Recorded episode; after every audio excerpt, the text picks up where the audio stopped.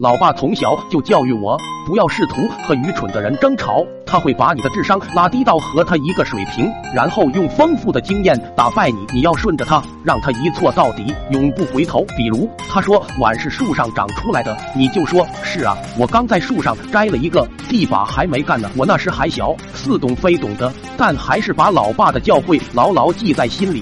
所以，每当老爸对我说“你皮是不是又痒了”，我就说“是啊，不光痒，还痒得浑身难受呢”。